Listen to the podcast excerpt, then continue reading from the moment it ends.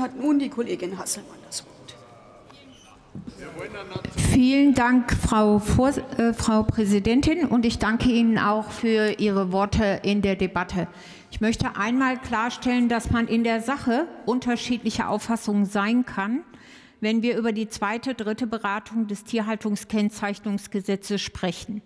Ich kann auch einordnen, wie Sie dazu im Parlament reden, denn ich glaube, dass es weh tut, wenn man 16 Jahre in diesem Thema nichts hingekriegt hat, die Bäuerinnen und Bauer im Stich gelassen hat und wir jetzt nach über einem Jahr in der Ampel in dieser krisenhaften Zeit liefern. Das tut ihnen weh, ja.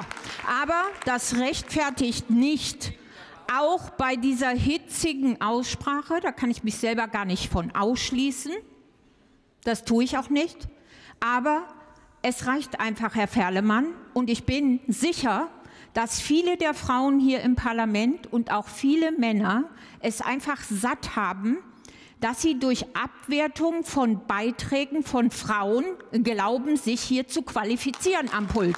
Und das ist inakzeptabel. Das ist inakzeptabel. Und das bestätigt mich wieder darin, jenseits der Tatsache, dass wir über das Tierhaltungskennzeichnungsgesetz in der Sache streiten können. Diese Abqualifizierung ihrerseits. Drei der Kolleginnen, einer SPD-Kollegin, meiner Kollegin Renate Künast und der Kollegin Schröder. Das kommt nicht in Frage. Sie können anderer Meinung sein, aber hören Sie auf, so geringschätzig über Frauen im Parlament zu reden. Das sind Ihre Kolleginnen. Punkt.